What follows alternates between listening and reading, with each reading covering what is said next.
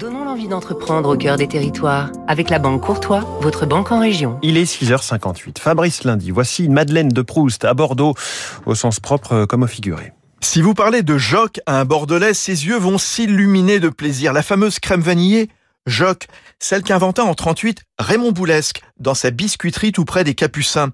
Un produit innovant à base de céréales qui remplace une partie du sucre assez cher à l'époque. Joc comme Joseph, son deuxième prénom, avec un côté américain, ça plaisait à l'époque. Juste après la guerre, il imagine un petit déjeuner chocolaté sous la marque Mars, mais qu'il oublie de déposer. Dommage. Dans les années 80, le Girondin de Bordeaux, Alain Giresse, fera même sa pub Gigi et Joc, l'équipe de choc.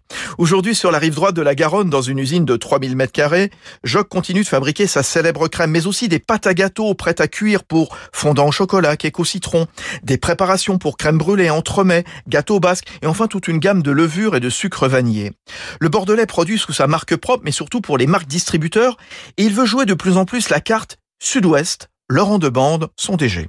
L'idée, c'est de réaffirmer complètement euh, l'ancrage régional de Joc. Et on a lancé, euh, pas plus tard qu'en mars, une nouvelle gamme avec trois références. Un gâteau aux noisettes avec des noisettes qui viennent du Lot-et-Garonne, les macarons façon Saint-Émilion. Et euh, la troisième référence, c'est des sablés basques, donc une recette de sablé chocolaté puisque c'est par le Pays Basque qu'est arrivé le chocolat en France, donc il y a pas mal de produits chocolatés qu'on trouve au Pays Basque. Et si vous venez à Bordeaux, passez par l'usine Quai de Brazza. Ça se visite, hein. toute la gamme Joc est disponible à la vente directe.